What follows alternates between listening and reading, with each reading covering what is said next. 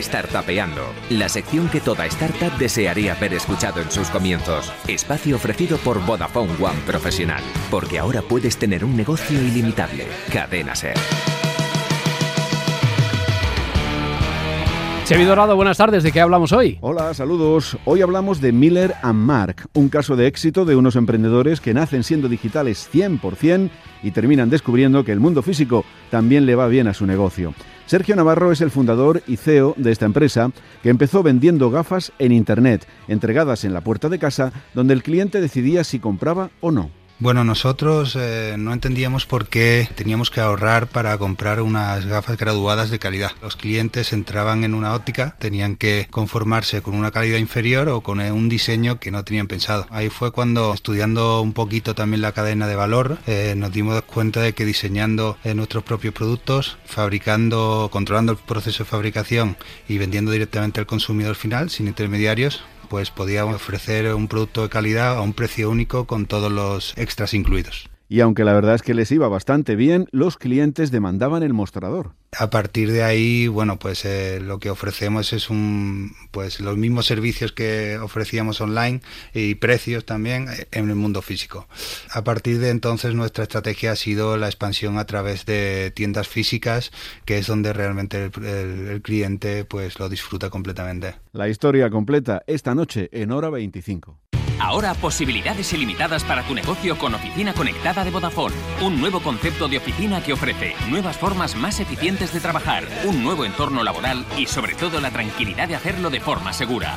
Infórmate sobre Oficina Conectada en el 1443 y en tiendas Vodafone. Vodafone Business. ¿Ready?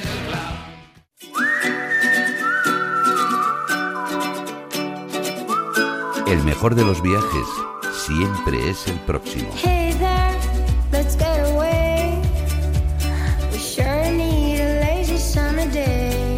La ventana de los viajes. Con Paco Nadal.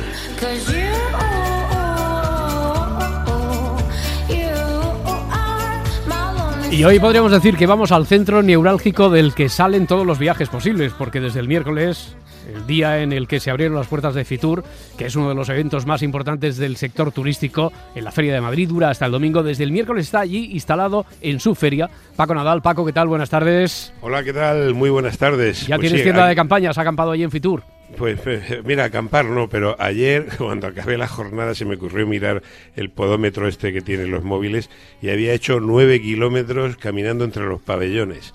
Te lo juro. El día anterior ocho y medio, o sea que me voy a poner en forma. Tú de no medir los kilómetros que eran los que llevabas la cuenta durante el año pasado de lo Sí, que sí. viajabas, ahora Hay ya mides hasta los pasos. Hasta los pasos, sí, sí. Pues bueno, menos mal que hoy acaban ya lo- las jornadas profesionales. En, el fin de semana empieza Fitur para el público, pero los profesionales ya acabamos hoy viernes. Todavía queda alguna juerga esta noche, pero sí, Sí. acaba para nosotros la 40 edición de, de Fitur. Oye, enseguida te invitamos a que hagamos contigo, de tu mano, una visita virtual, radiofónica, por lo que has visto allí. Eh, De momento, primeras impresiones, ¿cómo está de salud el sector, Fitur?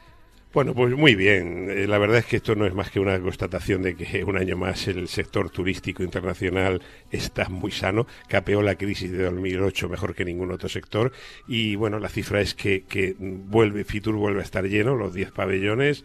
Eh, este año se ha vuelto a batir récord con 918 expositores, mm, 10.500 empresas, 165 países y regiones y bueno, pues paseando por aquí, estoy lleno de gente como siempre, lleno de oferta, pues es esa sensación de que el turismo pues es una industria, un- uno de los grandes motores del mundo, que contribuye al PIB mundial con una cantidad nada despreciable y, bueno, pues es una industria sobre todo muy importante para muchos, muchas zonas del planeta en donde no hay otra forma de te- obtener ingresos más allá del turismo. Por cierto, que este año el enfoque se centra en el desarrollo sostenible, en la tecnología. ¿Lo has encontrado? ¿Lo has visto por ahí? ¿Está presente?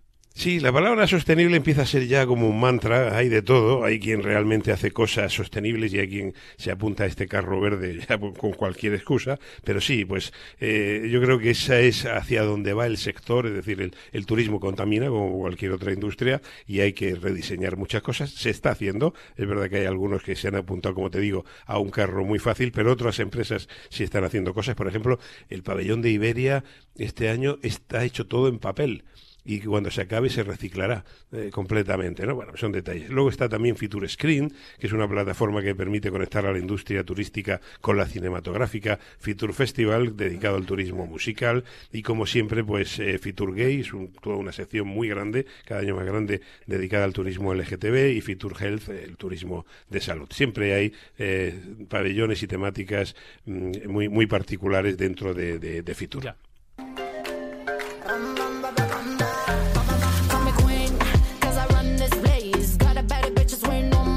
La música nos va a ir dando una pista, vamos a iniciar ese recorrido, a ver, eh, por los pabellones, por los países por los que te has pasado. El primero que me han dicho que te llamó la atención fue el de Siria. Pues sí, y a quién no, ¿verdad? El caso es que no es la primera vez que Siria viene. Siria ya lleva tres años consecutivos viniendo a Fitur.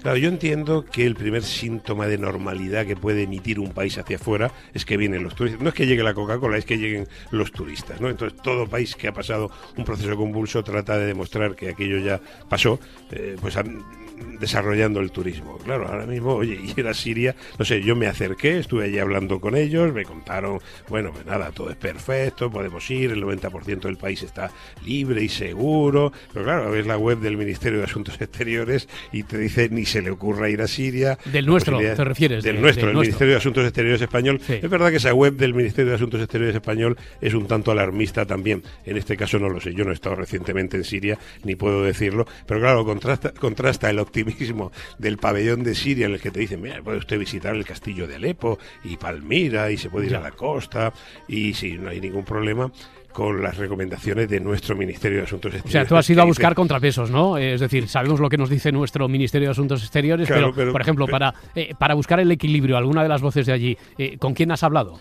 Pues mira, hablé allí con el corresponsal de eh, la Agencia Siria de Noticias, ah, sería mm. nuestra F, el corresponsal de la Agencia Siria de Noticias en España, y me decía esto. Bien, ¿cómo está ahora la cosa en Siria para el turismo? Para el turismo ahora, especialmente la inversión turística en Siria ahora muy, muy aconsejable. Yo aconsejo a los amigos españoles, especialmente el sector económico y turístico, que se vayan a Siria para buscar otras oportunidades sobre el terreno. Ahora el, el tiempo muy, muy oportuno para invertir en Siria. Bueno, todo normalidad y claro, la voz de quien nos recomienda que es un lugar idóneo para viajar. Paco. Pues eh, claro, él, vive en Siria y, sabe más que yo, desde luego, y que tú, que no hemos estado allí. A ver, estos son siempre realidades muy complejas y según por donde lo mire, él me decía que solamente había una parte problemática al norte que estaba invadida por Turquía y Estados Unidos, ¿no? O sea, esas fueron sus, palabras. Mm, yo personalmente me iría a Siria, pero bueno, yo soy periodista y quiero ver el mundo en primera fila, pase lo que pase. No sé si recomendaría ahora mismo a un turista irse, irse a Siria. Ojalá se pueda volver pronto a visitar Palmira, la costa, Damasco y esos sitios maravillosos que han quedado devastados después de tantos años de guerra. ¿Qué más te dijo este corresponsal de la agencia siria de noticias? Pues mira, esto, esto, es lo que, esto es lo que me contaba también él. Para un turista normal que quiere ir a Siria, ¿qué puede ver ahora? ¿Se puede ver Palmira? ¿Se puede ver Alepo? Eh, Alepo totalmente, puede verla, Palmira, eh, Damasco, Sednaya y Malula, la, la, zona de la costa totalmente. Siria, te lo digo, es libre, liberada y segura. Eh, yo lo que acabo de decir, en la zona norte, como hay una parte, un poquito lo, que llaman la, la, parte caliente del país, donde está la invasión turca, americana, la zona norte, pero el resto, el resto del país libre, liberado y controlado por el gobierno sirio y por el ejército sirio también. Seguimos en esa zona de Oriente, esta vez nos paramos en Irán.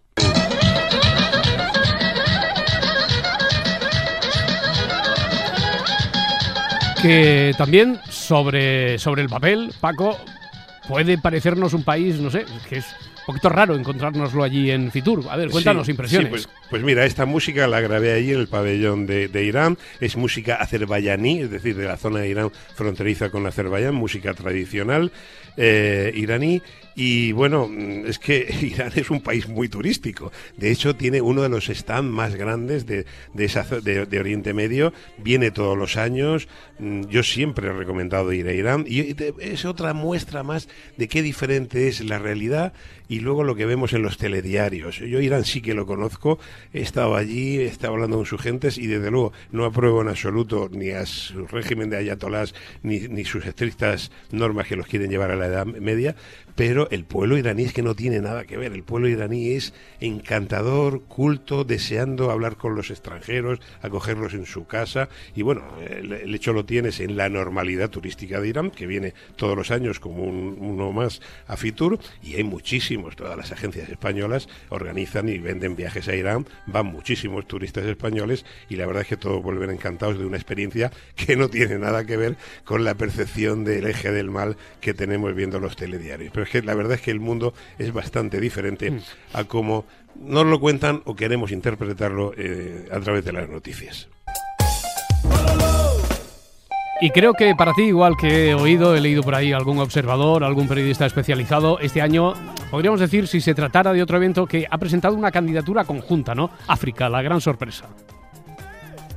Pues sí, África mm, siempre es la gran sorpresa y este año más porque... Eh, por primera vez tiene un pabellón completo. Eh, en, Fitur es el número uno. Siempre compartía pabellón con Asia Pacífico o con otra región del mundo porque no había bastantes países participantes para llenar un pabellón. Bueno, pues este año hay 31 países y empresas eh, africanas de todo, desde Costa, desde Cabo Verde hasta Madagascar, desde Argelia hasta Zimbabue, están todos allí, lo cual te da una idea a de la importancia del turismo para un continente como África y ve del desarrollo ya de su industria turística que empieza a ser potente en, muchísimos países. Sobre todo despunta, destaca eh, especialmente Senegal. Sí, Senegal quizás sería el ejemplo, por cierto, eh, que hoy nos hemos enterado que le han dado el premio al mejor pabellón de ah, Fitur, lo ha ganado Senegal. que, ¿Has hablado con alguien de allí, Paco? Sí, sí, hablé con Aida Saguane, una chica senegalesa que trabaja en el mundo del turismo eh, y habla perfectamente español porque estudió en Córdoba y en Sevilla y esto es lo que me contaba. Me llamo Aida Souane. En Senegal es que hay muchas cosas que ver. Para una persona que se, que se interesa para la cultura, yo creo que es el, es el destino principal para descubrir una cultura que no se puede ver en ninguna parte de África. También, si es una persona que quiere comer como yo, la gastronomía senegalesa es estupendo. Y si también quiere hacer deporte, lo tenemos. Es que hay muchísimas cosas que ver en, en, Senegal. Sí, además de la danza, bueno, hemos estado en Siria, en Irán, hemos pasado por Senegal, por África, volvemos ahora a Europa.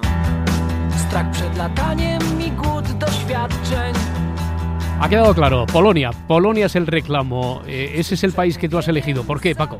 Pues sí, mira, lo he traído porque es un país quizás que tampoco mm, relacionamos mucho con el turismo y si cuando se habla de turismo en Polonia se piensa solo en Cracovia. Eh, que es una ciudad maravillosa, preciosa, pero incluso la propia Varsovia tiene muchos encantos. Y luego Polonia, sobre todo, es uno de los países con naturaleza más salvaje y más auténtica de Europa. Y el turismo de naturaleza allí cada vez va a más. Hay, por ejemplo, hay bisontes todavía en los bosques de, Polonia. Y así me lo contaba la responsable del stand de Polonia, que es también la, responsable de la Oficina de Turismo eh, de Polonia aquí en España. Agata Witosławska, encargada de la Oficina Nacional de Turismo de Polonia en España.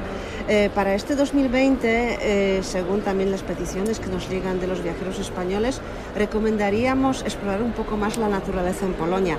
Hay 23 parques nacionales, unos de ellos muy conocidos, pero otros menos conocidos y quizás sí que eh, animaría a la gente a explorar estas zonas desconocidas. Por ejemplo, el Parque Nacional de Bieszczady, que se encuentra en eh, la parte sureste de Polonia, ya cercana a eh, Ucrania, donde todavía puedes encontrar naturaleza virgen, preciosos paisajes, donde puedes practicar senderismo, eh, bicicleta y también alojarte en algún otro castillo. O sea que es una zona muy recomendada. Bueno, además de esas opciones de, ocio, estando en Polonia, desde luego no le podemos dar la espalda a la realidad, a la, a la realidad histórica. Por cierto, que estos días está conmemorando el 75 aniversario de la liberación del campo de concentración de, de Auschwitz. ¿Eso también está ahí presente? ¿Lo hablaste, por ejemplo, con esta responsable del stand, Paco? Sí, sí, para ellos es importante. Siempre te dicen que hay que ir a Auschwitz con, con, con respeto, que no puedes ir allí como si fuera un destino turístico más. Aquello es algo muy, muy, muy, muy duro de la historia de Europa y, así me lo contaba. Sí, así, así este me lo año eh, toca el 75 aniversario de la liberación del campo de concentración Auschwitz-Birkenau. Es un monumento que, si alguien no ha visitado ningún campo de concentración, estando en Polonia sí que merece la pena conocer esta triste mm, parte de la historia de Europa, no solamente de Europa y del, y del mundo. Eh, se puede visitar, la manera más cómoda es visitarlo desde Cracovia porque se encuentra a 70 kilómetros de esta ciudad. Antes de que te dejemos por ahí en las últimas horas ya de, esta tarde, en la sesión de este viernes en Fitur, no sé, al menos algún titular. Eh, el país invitado ha sido Corea, ¿no? Eh, ¿Algo sobre Corea? ¿Qué es lo que ha pues presentado? Pues mira, Corea, Corea del Sur ha tirado la casa por la ventana, este año es el país invitado, tiene un gran stand. Y lo que muestra es, de hecho, su, su, todo su pabellón está ambientado en esa dicotomía de un país que muy moderno, eh, una sociedad que incluso ha inventado una, una, cultura propia que se llama la K-Culture, la K-Cultura, cultura coreana con grupos de pop como BTS que hacen furor entre los adolescentes de allí y luego el contraste con la cantidad de templos que tienen, templos budistas, patrimonios de la humanidad que tienen y por ejemplo pues en su pabellón puedes comer comida tradicional budista servida por, por monjes del monasterio. ¿no? Corea es una de las grandes atracciones de esta sesión de, de esta 40 edición de, Fitur, tiene un gran pabellón y sobre todo muy interesante comprobar ese contraste entre la tradición y la modernidad de un país que tiene 5.000 años de historia. Y ya casi para terminar, venga, háblame de la experiencia que más te ha llamado la atención, el simulador ese de, vuelo, además de los países en Fitur. bueno, eso es curioso. ¿En qué consiste eso? Quien vaya el fin de semana a Fitur, que está abierto al público, como te decía, bueno, encontrará cosas muy curiosas. Una de las que más me han gustado ha sido un simulador de vuelo que hay en, la, en el stand de Iberia, pero no es un simulador de vuelo en un avión, es como si fueras un pájaro.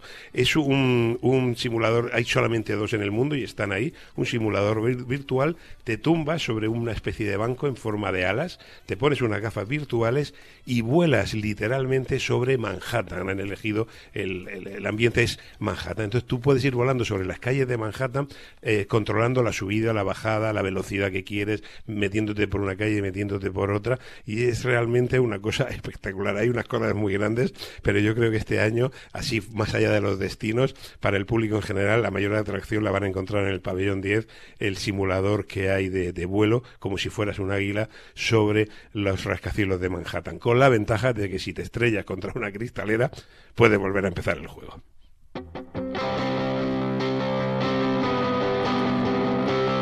Así cerramos entonces, Paco, la próxima semana estás para que no te quedes a vivir en Fitur.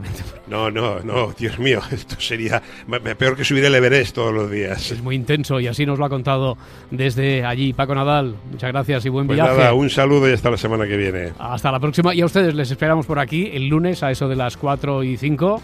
Sean felices. Adiós.